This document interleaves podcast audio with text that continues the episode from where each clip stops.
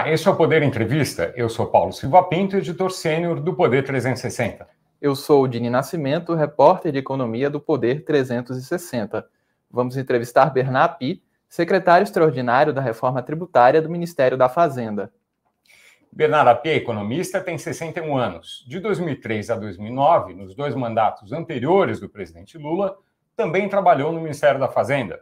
Foi secretário executivo, secretário de Política Econômica e secretário de Reformas Econômico-Fiscais. A PI também presidiu o Conselho de Administração do Banco do Brasil. Foi ainda diretor do Centro de Cidadania Fiscal, instituição voltada a propostas para a melhoria do sistema tributário brasileiro, e dirigiu a Bolsa de Valores em São Paulo. A PI teve papel importante na redação da PEC 45 para a reforma tributária. O projeto tramita na Câmara. A outra proposta é a PEC 110, que está no Senado. Renato Api, bem-vindo ao estúdio do Poder 360. Obrigado, Paulo. É prazer estar aqui com você, com o Rodine, para poder falar aqui nesse Poder 360 entrevista. Agradeço também a todos, a todos os que assistem a este programa, a esta entrevista, a todos que assistem a este programa. Esta entrevista é realizada ao vivo no estúdio do Poder 360 em Brasília, em 30 de março de 2023. Para ficar sempre bem informado, inscreva-se no canal do Poder 360 ative as notificações e não perca nenhuma informação relevante. Secretário, eu começo perguntando sobre a tramitação da reforma tributária no Congresso. Em quanto tempo o senhor avalia que pode ser aprovada? Bom, é, na Câmara dos Deputados, o presidente da Câmara dos Deputados, o deputado Arthur Lira, tem dito que é, acredita que vai ser votado até o final do primeiro semestre desse ano. É, a partir daí, vai para o Senado Federal não dá para saber, o tempo político tem o seu tempo, mas a gente espera que em alguns meses, é, no segundo semestre desse ano, seja aprovado no Senado Federal também. Então, o timing é, que a gente espera é isso, é aprovação na Câmara nesse semestre e no Senado Federal no próximo semestre. Secretário, sobre as duas PECs, a 45 e a 110, houve muito debate no Congresso desde 2019 sobre as duas propostas. Qual é a diferença entre as duas? Então, no início elas eram bastante diferentes, mas elas foram se aproximando. Se a gente pegar a última versão da PEC 45, que é o relatório do deputado Agnaldo Ribeiro na Comissão Mista da Reforma Tributária, que é de maio de 2021, e a gente pegar o último relatório da PEC 110, do senador Roberto Rocha, que é de março de 2022, os dois são muito próximos. A principal diferença entre as duas propostas é que é, na PEC 45 se propõe a substituição de cinco tributos atuais extremamente complexos que são PIS, COFINS e IPI, que são federais, o ICMS, que é estadual, e o ISS, que é municipal, por um imposto sobre valor adicionado, um imposto do tipo IVA, que chama Imposto sobre Bens e Serviços, o IBS, e mais um imposto seletivo, que é um imposto de caráter extrafiscal para incidir sobre produtos com efeito negativo sobre saúde e meio ambiente, como fumo, bebida alcoólica. É um, é um imposto muito focalizado. Na PEC 110, tem um modelo que a gente chama de IVA dual. Você teria um imposto sobre valor adicionado federal, que seria a contribuição sobre bens e serviços, que substituiria o PIS e a COFINS. Você teria um imposto sobre bens e serviços, que seria um IVA é, dos estados e municípios, que é, substituiria o ICMS e o ISS, e teria o imposto seletivo, que substituiria o IPI. Então, a grande diferença, na verdade, hoje em dia, é que numa delas você tem um IVA, na outra você tem dois IVAs, mas se tiver dois IVAs, tudo indica que vai ter uma só legislação. É, e a verdade é que a diferença entre as duas propostas não é tão grande assim. Ela é, é bem menor do que as pessoas imaginam. Para o consumidor não muda? Para o consumidor não muda. Se é um IVA só ou dois, ou dois IVAs, não muda. A diferença é que é, a empresa, em vez de recolher um boleto por mês, vai ter que recolher dois boletos por mês. É, mas se for dois, dois tributos com a mesma legislação, na verdade, a, a diferença em termos de apuração, de custo de apuração, é muito pequena. Mas o senhor avalia que há, há uma chance maior de passar o IVA dual em detrimento do IBS? É, não. O IVA dual tem. Tem o IBS. Tem o IBS, vamos é deixar isso claro. Então, é. O imposto único na Câmara e o IVA dual no Senado. É então, isso. há uma chance maior de passar o que o Senado defende? É, a percepção é de que politicamente é mais fácil aprovar um modelo com IVA dual, é, mas essa é uma decisão do Congresso Nacional. Mas a nossa percepção, sim, é que politicamente é mais fácil um modelo de IVA dual. É, as prefeituras uh, têm receio, principalmente de grandes cidades, uh, né, as capitais e outras grandes cidades do país, têm receio uh, de perda de arrecadação com o fim do ISS, ou melhor, com a incorporação dele pelo novo, pelo novo imposto, pelo IBS. Como é que é a situação? Essas, as cidades realmente vão perder a arrecadação? Não. O efeito da reforma tributária é um ponto importante. Tem, tem dois efeitos que a gente precisa entender aqui. Primeiro efeito, inevitavelmente, a reforma tributária leva a uma mudança de participação relativa no total da arrecadação. Então, alguns entes, alguns estados e alguns municípios vão aumentar a participação no total da arrecadação, outros vão reduzir a participação no total da arrecadação. Mas a reforma tributária tem um efeito que faz mitigar muito esse, esse tem um fator que faz mitigar muito esse efeito. Um dos fatores é o próprio modelo de transição. Então, se você for pegar, é, a, a, tem uma transição que é a transição para a sociedade, que é dos tributos atuais para os novos tributos, depois a gente pode falar dela, que é mais curta, e tem uma transição mais longa, que é a transição na distribuição da receita para os estados e municípios. Ele é, é um pouquinho diferente da PEC 45 110, mas a diferença é pequena. Então, como é que é feita essa distribuição? Na PEC 45, essa transição é feita em 50 anos, em que no primeiro ano, praticamente toda a receita é, continua sendo distribuída pela proporção da participação de cada ente na arrecadação total hoje, e só um pequeno pedaço é distribuído pelo, pelo novo, pela nova distribuição que resulta da reforma tributária, que é a tributação no destino, e ao longo do tempo, ao longo de 50 anos, essa, essa parcela que é distribuída pela, pela participação de cada ente hoje na arrecadação vai caindo e a parcela que é distribuída pelo destino vai aumentando. Na PEC 110 é semelhante, só que essa transição é feita em 40 anos, sendo que na PEC 110 tem um adicional. É, uma parcela de 3% dessa, dessa receita que é distribuída pelo destino, ela entra num fundo que é destinado àqueles entes da federação que têm maior perda de participação no total da arrecadação. Então, só isso já faz ter um efeito enormemente de mitigação muito grande ao longo do tempo dos efeitos da reforma tributária sobre as finanças dos entes é, subnacionais. Em cima disso, você tem que considerar, e esse é o ponto mais importante de todos, é que a reforma tributária tem um efeito muito positivo sobre o crescimento. É, é, é muito difícil quantificar com precisão esse efeito, a gente consegue quantificar uma, um pedaço pequeno dos efeitos da reforma tributária, que é a eliminação da acumulatividade. E isso dá um aumento de 4% no PIB potencial, isso é bastante preciso, esse número, mas as estimativas são de que, considerando todos os efeitos, redução da burocracia, redução do litígio é, e correção de distorções na forma de organização da economia, esse efeito pode chegar a um aumento de até 20% no PIB potencial do Brasil entre 10 e 15 anos. É, e se você pegar um ponto intermediário, que eu acho que é, é uma, uma, um ponto conservador, uma projeção conservadora, você teria um aumento de 12% entre 10 e 15 anos do PIB potencial do Brasil com a aprovação da reforma tributária. Quando você incorpora a transição e esse, essa, essa, é, essa projeção é, conservadora de impacto da reforma tributária sobre o crescimento do PIB, você chega à conclusão que em 20 anos, pelo, pelo modelo de transição da PEC 110, todos os estados estarão numa posição melhor do que a manutenção do sistema tributário atual e todas as capitais e a enorme maioria dos municípios do Brasil estarão numa situação melhor do que com a, a manutenção da situação atual. É, então, na verdade, é, é, a reforma tributária é um jogo de ganha-ganha. Então, com a transição na distribuição da receita e com esse efeito positivo sobre o crescimento, na verdade, todos os entes, da, praticamente todos os entes da federação são beneficiados, inclusive os grandes municípios. É, é, os municípios, uma coisa que eles vão perder é a capacidade de fazer, de dar incentivo fiscal, porque eles não vão ter o controle sobre o ISS. Como é que as cidades, as grandes cidades principalmente, vão fazer para atrair grandes empresas? Bom, vamos lá. Hoje já é proibido dar benefício de ISS. A, a Lei Complementar 123, que regula o ISS, ela proíbe de dar benefício fiscal de ISS. O que existe é uma competição fiscal entre os municípios na alíquota, porque o ISS tem uma alíquota vai de 2% a 5%, o que acaba levando, inclusive, aquele que chama de race to the bottom. Então, todo mundo fica tentando atrair empresa, baixando a alíquota do ISS para atrair empresa. É, isso alguns, é um incentivo, né? A redução. É, é, alguns benefícios dão, alguns municípios dão benefício além disso, mas isso é, é, é, é ilegal. É, hoje já é ilegal.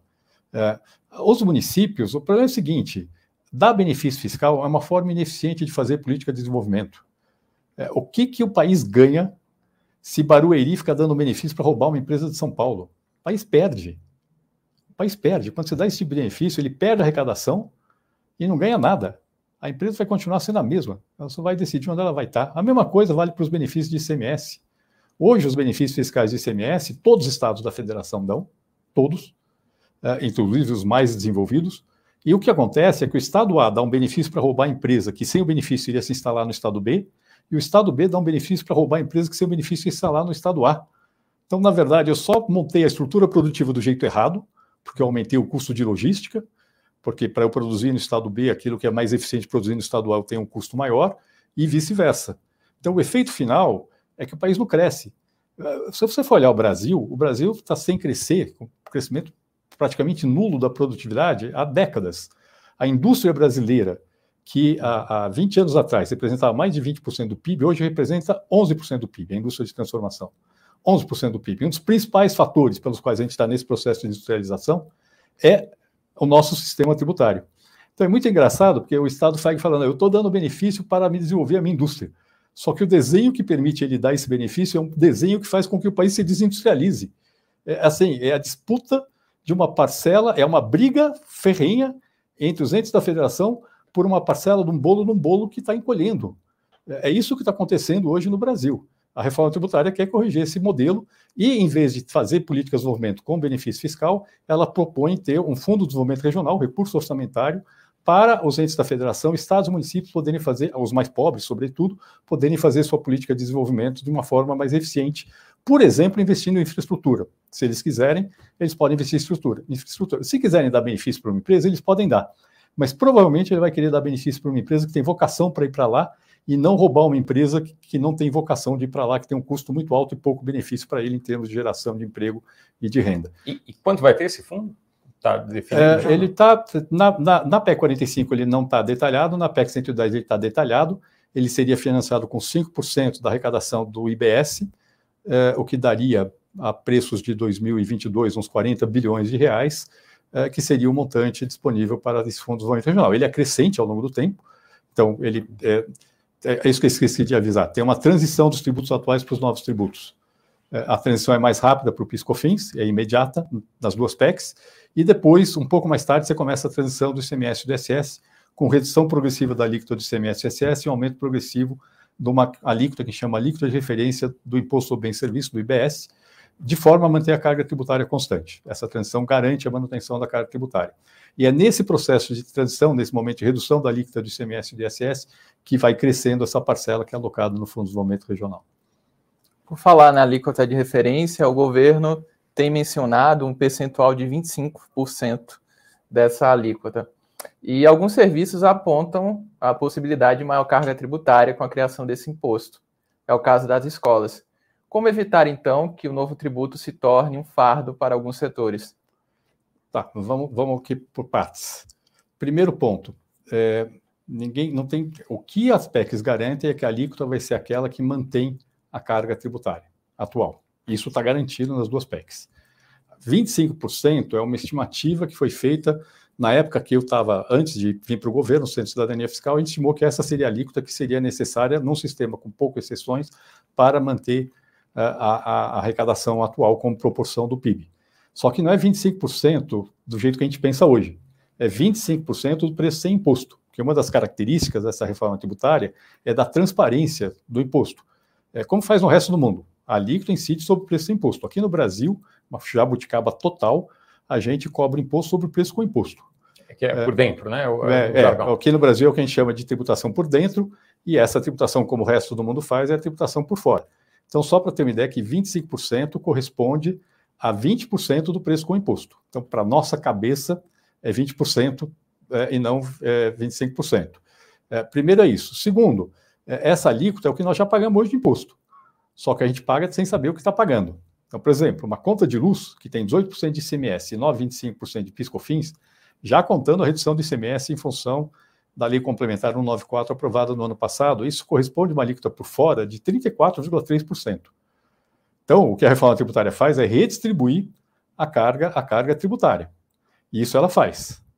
É, a linha básica das duas PECs é ter uma alíquota uniforme para todos os bens e serviços. Qual alíquota vai ser? Aquela que mantém a carga tributária e não tem benefício fiscal. As duas PECs prevêem já alguns, eh, algumas válvulas de escape. Então, por exemplo, se a gente pegar o relatório do deputado Agnaldo Ribeiro na PEC 45, ele já prevê lá, durante um período de 12 anos, um tratamento favorecido para alguns setores, como serviço de saúde, serviço de educação, é, produtos agropecuários, agroindustriais, então já tem algumas válvulas de escapes que estão previstas nessas duas PECs. É, outro ponto que é importante, é, os setores tendem a subestimar o quanto eles pagam de imposto. É, esse é um ponto bem engraçado. É, antes da, da, gente começar a discutir a ideia de uma PEC que vai ter uma alíquota uniforme para tudo, todo, todo mundo falava que pagava muito imposto. Todo mundo falava que paga muito imposto. Na hora que você começou, então vamos agora migrar para uma alíquota uniforme para todo mundo. Falar, ah, todo mundo, eu pago pouco. É engraçado, né? Todo mundo pagava muito imposto antes, agora todo mundo paga pouco imposto. Não sei se vocês perceberam isso. Vou dar um exemplo: setor de medicamentos. Uns anos atrás, conversando com eles, falaram: não, a gente paga uma alíquota de 37%. Falei, pô, é alto, né? Vai baixar, né? A hora que a gente começou a discutir uma alíquota uniforme, não, a gente paga muito menos que 25%. Então, eles pagavam alguns anos atrás 37%, hoje eles pagam menos de 25%. Queria entender a mágica que aconteceu aí nesse processo. Isso acontece em todos os setores. Todos os setores, na hora que, que antigamente falavam que pagava muito imposto, hoje falam que pagam pouco imposto. E aí a gente vê umas coisas engraçadas que o pessoal faz conta de percentagem de aumento de alíquota, que é uma coisa completamente estapafúrdia. Se eu tenho uma alíquota de 0,1% e passa para 1%, eu aumentei 900% a alíquota. Aí o pessoal fala, não, minha alíquota vai aumentar 900%. Ah, pô, é um absurdo, entendeu? É isso que acontece de vez em quando, o jeito como eles apresentam os dados entram dessa forma na, na, na discussão. Então, essa discussão tem que ser feita de forma muito tranquila. Primeiro, tem que entender de fato qual é a carga dos setores hoje, é muito menos do que eles imaginam que é. Isso é uma coisa importante de entender. E aí tem, tem que entender, tem que olhar toda a cadeia produtiva, tudo que tem de incidência acumulativa, que onera todos os setores. É, segundo, tem que entender que adotar uma alíquota uniforme para bens e serviços, que é a regra básica da PEC 45 da 110, melhora a distribuição de renda, porque hoje no Brasil o consumo de rico é menos tributado que o consumo de pobre. Não é que pobre consome mais que rico, isso é, é verdade. Então todo o tributo sobre consumo é regressivo porque pobre consome mais que rico. Mas no Brasil é pior, porque no Brasil o consumo de rico é menos tributado que o consumo de pobre, porque serviço é menos tributado que mercadoria, mesmo considerando a desoneração da cesta básica. Então, na verdade, no Brasil, hoje, pobre paga mais sobre o seu consumo do que o rico. Se você adotasse uma alíquota uniforme para todos os bens e serviços, você já resolveria esse problema. Eu queria perguntar: quem é contra que rico pague, é, quem é a favor de que rico pague menos do seu consumo do que o pobre? Queria entender. Quem, quem defende isso? Tá certo? E, por fim, queria dizer que tem essas válvulas de escapes que estão sendo discutidas é, no Congresso Nacional. Então, precisa tomar muito cuidado, porque é, é, é nesse momento que você começa a discutir, todo mundo acha que paga pouco imposto, muito menos do que achava alguns anos atrás, é engraçado, né? Que tem esse, esse efeito. A forma como é apresentado é uma forma que desinforma em vez de informar, e, na verdade, eh, tem uma discussão de algumas válvulas de escape que tem no Congresso Nacional, a gente tem que discutir o que a gente quer. A gente quer um sistema que rico pague mais que pobre, ou quer um sistema que pobre pague mais que rico? Essa é a discussão que tem que ser feita. é, Paulo, só, só, uma, só uma dúvida antes aqui. Quer dizer, se uh, vai, uh, o, o rico vai pagar mais imposto porque ele consome mais serviços, então, logo, uma conclusão é que serviço, sim, vai pagar mais impostos do que paga hoje. E mercadoria vai pagar menos. Qual tá. o problema? É, é o que eu estou perguntando. É, qual o problema? Vocês acham correto que o consumo do rico seja menos tributado que o do pobre? Mas aí, aí vamos entrar. Que tá. serviço? Aí falar, ah, não, educação e saúde. Educação e saúde, aparentemente, tem sinalizações que vão ter um tratamento diferenciado no Congresso Nacional. Aí tudo bem. Fala, e os outros serviços têm que pagar menos imposto também? É isso? É, por quê? Porque o rico consome, pobre consome mercadoria? Por que, que o rico consome tem que pagar menos imposto do que o pobre consome? Agora, é engraçado que as pessoas ficam falando, não, vai subir a carga sobre serviços e esquecem de falar que vai cair, vai sair, vai baixar a carga sobre mercadoria, sobre energia elétrica, que é o que as pessoas consomem hoje. Tá certo? É, é, é importante olhar os dois lados da equação. As pessoas muitas vezes entram olhando só um lado da equação. A equação tem dois lados. Vamos botar os dois, dois lados da equação na mesa ou não? No fundo é isso. E tem um ponto importante a mais, esse é um ponto relevante. É, tem estudo, tem um estudo da, do dois é, pesquisadores do FMG, o Edson Domingues e a Débora Cartouros, que, aliás, por acaso agora está tá no Ministério da Fazenda, que é, mostram que a adoção de uma mesmo com a adoção de uma alíquota uniforme sobre bens e serviços, e mesmo com a hipótese conservadora de impacto da reforma tributária sobre o crescimento, todos os setores da economia ganham em termos de PIB em relação à manutenção da situação atual. E ganham por quê? Porque a demanda de serviços, ela é quando aumenta a renda das famílias, que é a consequência da reforma tributária, a demanda por serviços cresce mais que proporcionalmente ao aumento da renda das famílias. Então, o setor que mais ganha com o efeito positivo da reforma tributária sobre o crescimento e aumento da renda das famílias é o setor de serviços. Depois de um prazo, quer dizer, vai ter um impacto inicial de, de perda, talvez, mas, ou de aumento? Mas o prazo inicial tem a transição. Tá. Se a gente aprovar a reforma tributária hoje, essa transição total termina em 2030, 2031, se a gente for pegar a PEC 45 e a PEC 110. Uhum. Então, na verdade, é, no fundo, tem essa transição, nesse tempo já tem um efeito muito positivo sobre é, o aumento da, da, renda das famílias, e o efeito final é um efeito em que todos os setores tendem a ganhar. É, a grande questão que a gente tem é que todo mundo entra discutindo a reforma tributária como se fosse o que a gente chama de jogo de soma zero, que eu, o que, eu, o que eu, um ganha o outro perde. Se você entra nessa discussão como jogo de soma zero, a equação não fecha. Aí sim tem um problema político. Ou a gente entende que ela tem um efeito positivo sobre o crescimento, e ela tem, eu tenho certeza absoluta que ela tem, ou então a gente não consegue fazer a discussão política sobre a reforma tributária. É, assim, se você quiser fazer com que todo mundo mantenha exatamente a posição que tem hoje, a gente não vai para lugar nenhum. Sobre a desoneração da folha de pagamento, é um assunto muito caro ao setor de serviços. Ela termina em 31 de dezembro de 2023, e eu já vi o senhor palestrando dizendo que o governo está nesse assunto, ou seja, é um assunto que está na pauta do dia do governo. Quando é que isso entraria na reforma tributária? Entraria nesse primeiro momento, na reforma sobre o consumo, ou no momento posterior, sobre os tributos diretos? Bom, não tem decisão hoje no governo sobre desoneração da folha. Tem sim, está na pauta do governo. Idealmente seria bom ter. O ministro Haddad falou hoje que. Não, ideal, idealmente deveria ter uma desoneração da folha. Não qualquer desoneração da folha, isso é um ponto importante não é simplesmente redução linear de contribuição sobre folha. A boa desoneração da folha, aqui minha opinião pessoal, não é opinião do Ministério, é uma desoneração focada, sobretudo, na parcela dos salários correspondente a um salário mínimo, porque isso tem um impacto muito positivo sobre formalização. A informalidade se concentra na baixa renda, essa é, pejotização que a gente está vendo, inclusive, de baixa renda, de criar, substituir empregado por MEI, resulta muito dessa, desse, do alto custo da formalização do trabalhador de baixa renda, é, o grande problema da desoneração da folha é como ela vai ser financiada. Tem um custo, e aí é, a questão é como vou financiar. Tem duas bases no Brasil que são muito tributadas, que são consumo e folha de salários.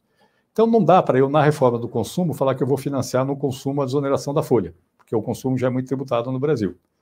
O governo federal não quer que tenha CPMF.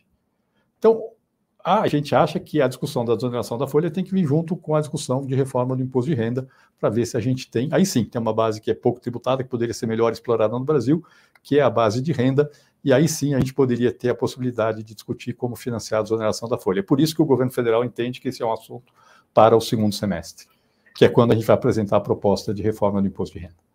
Secretário, mudando um pouquinho de assunto, sem prejuízo de que a gente volte depois uh, às, às, às coisas que já estão discutidas, uh, um item que preocupa muito, principalmente o varejo, é a concorrência com produtos uh, importados que chegam por compra online, que vem pelo correio ou por outro serviço de entrega, e até 50 dólares, se não me engano, não paga nenhum, uh, não paga nenhum imposto. Tem isenção até esse limite há jeitos de burlar esse limite, porque as pessoas eh, muitas vezes dividem as compras em vários lotes, tal, enfim. Mas mesmo que se é, considere o limite legal, 50 dólares, são mais ou menos 250 reais. Ao passo que se a gente for comprar uma coisa numa loja de 250 reais, vai pagar imposto. Existe alguma. Uh, uh, isso está no radar do governo? Se pretende taxar uh, esse, esse tipo de compra também ou não? Bom, vamos lá. Dois pontos. A reforma tributária, do jeito que está sendo proposta, que vai substituir cinco tributos extremamente complexos, com um tributo extremamente simples, com é, grande uniformidade grande simplicidade, ela permite que você tribute a todas as compras internacionais. Aliás, todos os países do mundo já estão fazendo isso. Os países do mundo estão brigando que o vendedor que está no exterior se registre como, como, como contribuinte no país e que recolha imposto como qualquer empresa do país quando está vendendo para o país. Só que para isso funcionar, nesse, no modelo do IVA, tem que ter regras muito simples. E isso a reforma tributária faz. A regra é uma regra muito simples e ela é, permite que você tenha esse, é, essa tributação. É, então, é, esse problema, estruturalmente, a reforma tributária resolve. O que existe hoje é uma discussão de um pedido para antecipar na medida do possível, é, essa, essa tributação para corrigir essa tributação antes até de aprovada a reforma tributária. Esse é um tema que está em discussão dentro do Ministério, é, do Ministério da Fazenda. Deputados discutem hoje a possibilidade de incluir o IOF, Imposto sobre Operações Financeiras, dentro da reforma tributária. Como é que o senhor avalia essa possibilidade? De novo, é tudo uma questão de alíquota. A reforma tributária mantém a, a, a arrecadação constante. Se eu elimino o IOF e incorporo para dentro do IVA, eu vou ter que ter uma alíquota do IVA mais alta para arrecadar aquilo que o IOF arrecada hoje. É, é uma decisão política no final, mas a alíquota já é bastante alta para padrões internacionais, porque o Brasil já tributa muito o consumo. É, então, é uma decisão que tem que considerar que é, o que você, tudo que você quiser jogar para dentro, ao, nosso, a gente, do ponto de vista do governo, a reforma tributária tem que manter a carga tributária. É, a situação, a gente não quer que suba de jeito nenhum a carga sobre o consumo, isso é um ponto de honra para o Ministério, mas infelizmente a situação fiscal do país hoje não permite que se reduza a carga do, do consumo. No futuro, quem sabe dê para diminuir sim, tá? Mas no curto prazo não dá para diminuir a carga sobre, eh, sobre o consumo. Então, quanto mais, essa é uma coisa importante da gente entender, é, quanto mais tributos eu quero jogar para dentro da, da, do IVA, maior tem que ser a alíquota para manter a arrecadação. Segundo, é, se, e esse é um ponto importante, na discussão no Congresso Nacional, vem pressão para o setor X ou o setor Y terem um tratamento favorecido. Como eu falei, na política provavelmente vai ter alguma, algum tratamento favorecido.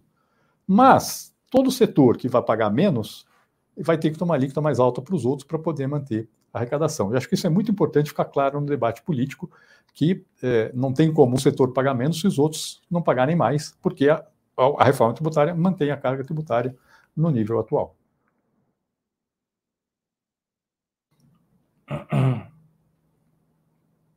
É, é sim, um, um, ponto que é importante para a gente trazer aqui, é, é, naquela, né, voltando à questão dos serviços, como a gente mencionou em algumas reportagens e outros também, quer dizer, ainda que, de modo geral, não, não, não exista grande mudança, para alguns setores muito específicos, quer dizer, no caso de uma escola que não seja pelo simples, tal, enfim, tem um aumento muito grande.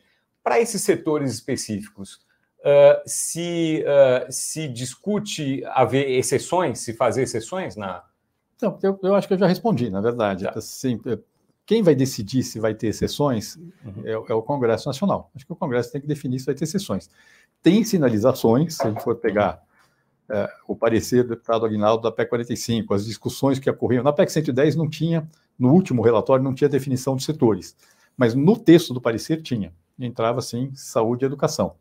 Então é possível que tenha, sim, um tratamento diferenciado. Agora, de novo, o tratamento diferenciado não necessariamente é via menor alíquota.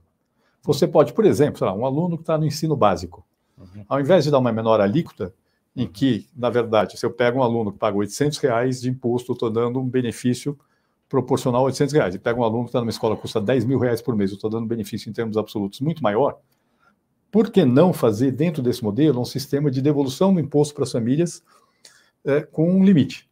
Então, você, nesse caso, poderia, por exemplo, desonerar completamente é, o serviço de educação de um aluno que paga 800 reais por mês uhum. para estar na escola, uma família de classe média baixa, por exemplo, que faz um esforço enorme para não for, e a família que tem 10 mil reais para pagar por mês para o aluno estar na escola vai pagar um imposto mais alto, você dá o mesmo desconto que você vai dar para outra família. É um exemplo, não estou dizendo que vai ser isso. Tá. Seria como uma faixa de isenção no imposto de renda, por exemplo. É como uma faixa caso. de isenção, é. Aí você consegue introduzir progressividade mesmo na desoneração setorial. Não estou dizendo que vai ser isso, estou é, dizendo que existe essa possibilidade como uma forma de você desonerar, por exemplo, um, um, a educação. O que é interessante, porque você faz progressividade. Uhum. Então, fala assim, para a família de classe média baixa, a desoneração pode ser total. Para a família rica, a desoneração vai ser só uma parte, é, vai ser pequena, às vezes, o que ela está pagando, e eu acho que é correto. Não está errado esse, esse tipo de modelo. Mas, no fundo, isso é uma decisão que vai ter que ser feita no Congresso Nacional. A nossa função do Ministério da Fazenda uhum. É mostrar o prós e contras de diferentes alternativas, tá certo? Tipo, redução de alíquotas outros, é, é, versus esse modelo, por exemplo, é, e mostrar o quanto diferentes alternativas têm de impacto sobre a alíquota dos outros setores, que eles vão ter que, que aumente a alíquota vai ter nos outros setores, para poder contemplar esse, esse tratamento favorecido para algum setor. Essa é a nossa função, é de dar uma base técnica para a discussão política que ocorre no Congresso Nacional. No caso da saúde, como é que seria a exceção, digamos assim? Também não está definido. Em alguns casos, dá para aplicar esse mesmo modelo, por exemplo, plano de saúde. Tudo bem, talvez com valor em função de idade, porque a gente sabe que, que o custo da saúde é crescente com a idade, uhum. tá certo? É, mas a rigor, nesse caso, dá. Em outros casos é mais complicado. Se eu tive uma despesa muito grande concentrada no hospital, aí tem que pensar quais são as alternativas é, para poder dar um tratamento. Agora, falta falar, não estou dizendo que vai ter, estou dizendo que tem sinalizações no Congresso de que pode ter, e o que nós fazemos é avaliar diferentes alternativas é, de como, eventualmente, se caso venha a ter uma decisão política de dar um tratamento favorecido para a saúde e educação, de como ela poderia ser implementada. Agora, se tiver muitas exceções, aí, aí é um problema, né? Quer dizer. Isso. Tá. Se tiver muita exceção, a alíquota do resto da economia fica. Tem dois problemas. Hum. Tem um primeiro problema é que a exceção cria complexidade. A complexidade cria litígio, a complexidade aumenta o custo é, burocrático de pagar imposto. Um dos grandes objetivos da reforma tributária é simplificar enormemente, uma regra extremamente simples. Tudo que você vende tem débito, tudo que você compra dá crédito, uma regra extremamente simples de aplicação da, do mecanismo da reforma tributária. É, e, desse ponto de vista, quanto menos exceção tiver, melhor. Uma regra mais uniforme possível, você reduz enormemente o litígio, o custo burocrático de pagar imposto. Só para dar um exemplo, tem um, um estudo do, do, do fisco da Suécia.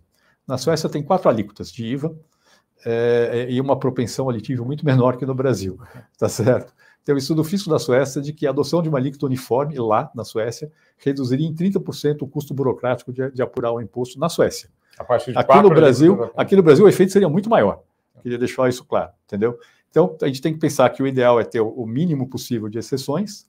E o segundo fator é que quanto mais exceção tiver, mais tratamento favorecido, maior tem que ser a alíquota dos outros setores para poder manter a carga tributária um assunto no radar do governo, a taxação de apostas esportivas online. Isso deve se dar via medida provisória, o ministro Haddad já falou a respeito, mas esse assunto é discutido dentro da reforma tributária também? Existe essa, essa possibilidade?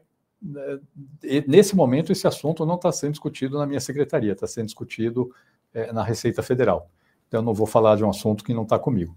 Mas a reforma tributária, do jeito que ela está montando, permite sim você tributar de uma forma adequada uh, do IVA uh, situações como essa de apostas.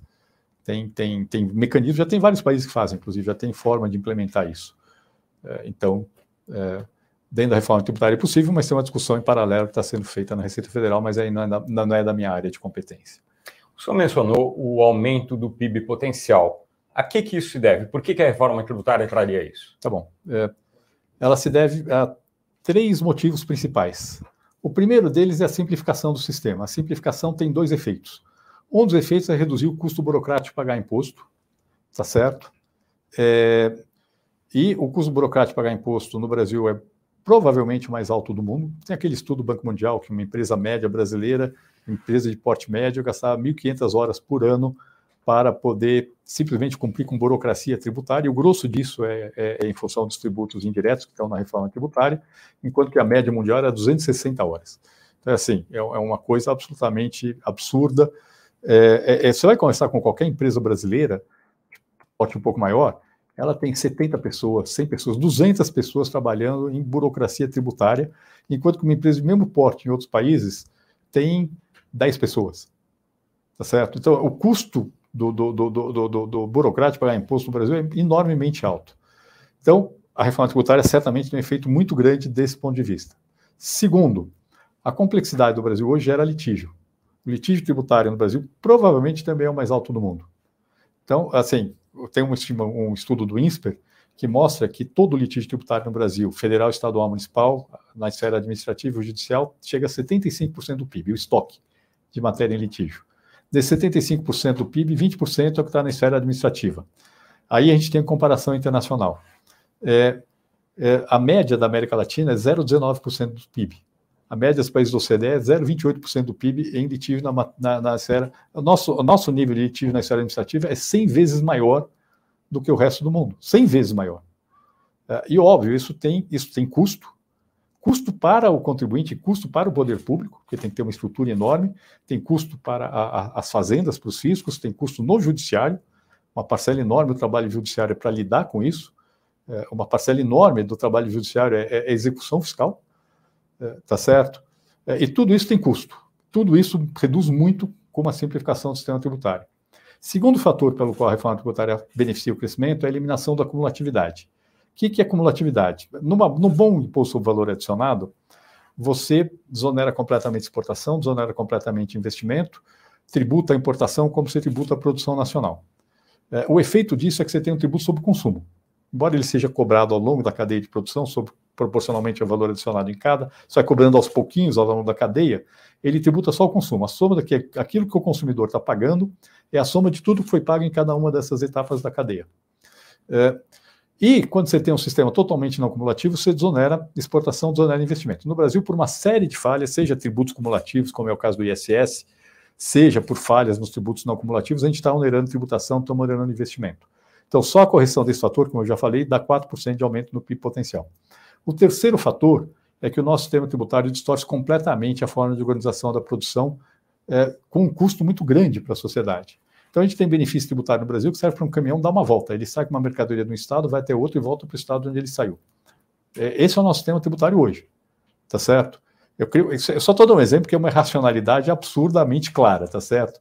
Tem outras que não são. No Brasil, é muito mais barato construir, do ponto de vista tributário, construir um prédio de concreto armado do que um prédio com estrutura pré-fabricada. Embora um prédio com estrutura pré-fabricada possa ser mais eficiente do que um prédio feito com concreto armado. Distorção do sistema tributário. Tudo isso, na verdade, é perda de produtividade. O custo burocrático de pagar imposto, o custo do litígio, que além de ter custo, gera insegurança jurídica, a insegurança jurídica reduz o investimento, a acumulatividade e todas essas distorções na forma de organização da economia. Quando você corrige todos esses problemas, e a reforma tributária corrige todos eles, você tem um efeito muito positivo sobre o crescimento. Está nos planos do governo tributar o carbono?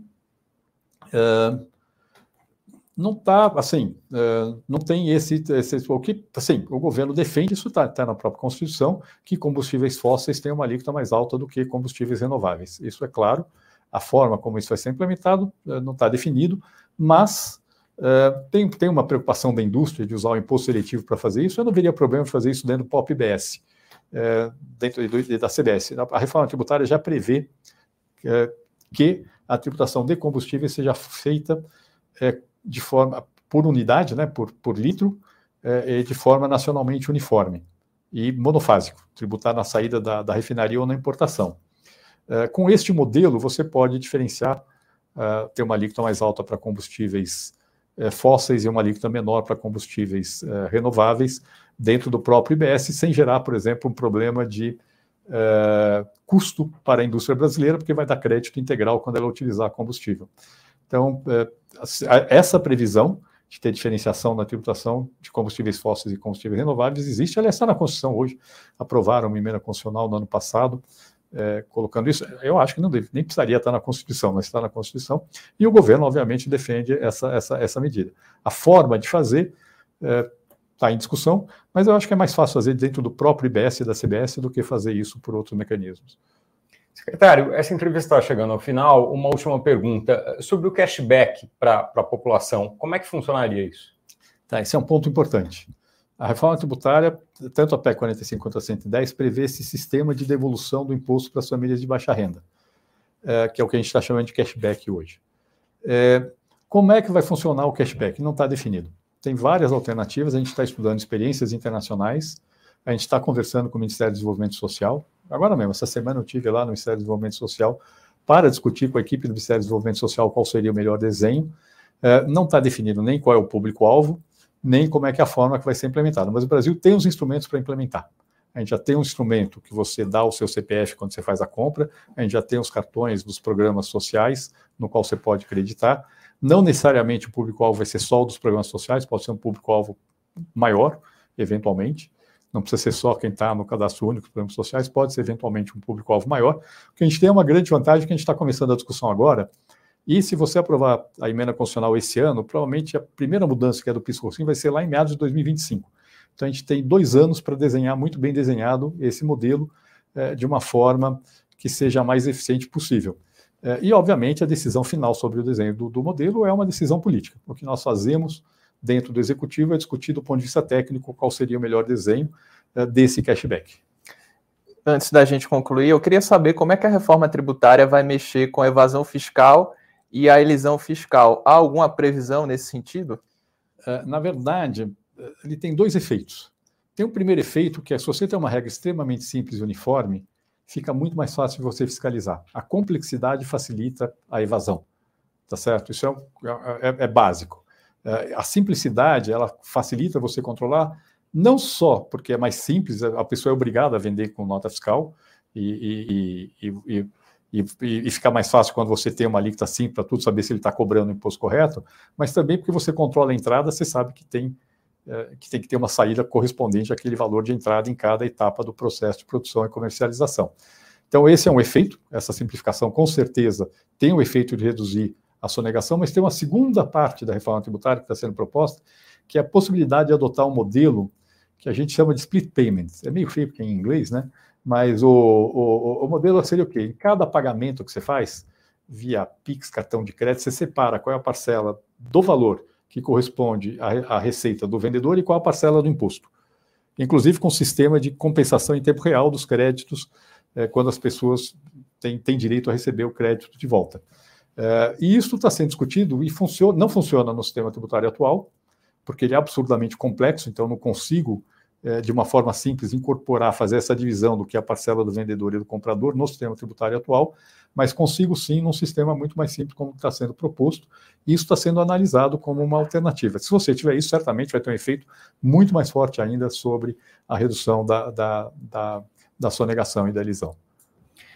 Chega ao final esta edição do Poder Entrevista. Em nome do Jornal Digital Poder 360, eu agradeço ao secretário extraordinário da Reforma Tributária, Bernardo Pi. Muito obrigado. Obrigado pelo convite, é uma honra estar aqui com vocês. Agradeço também a você que acompanhou esta entrevista. Para ficar sempre bem informado, inscreva-se no canal do Poder 360, ative as notificações e não perca nenhuma informação relevante. Muito obrigado e até a próxima.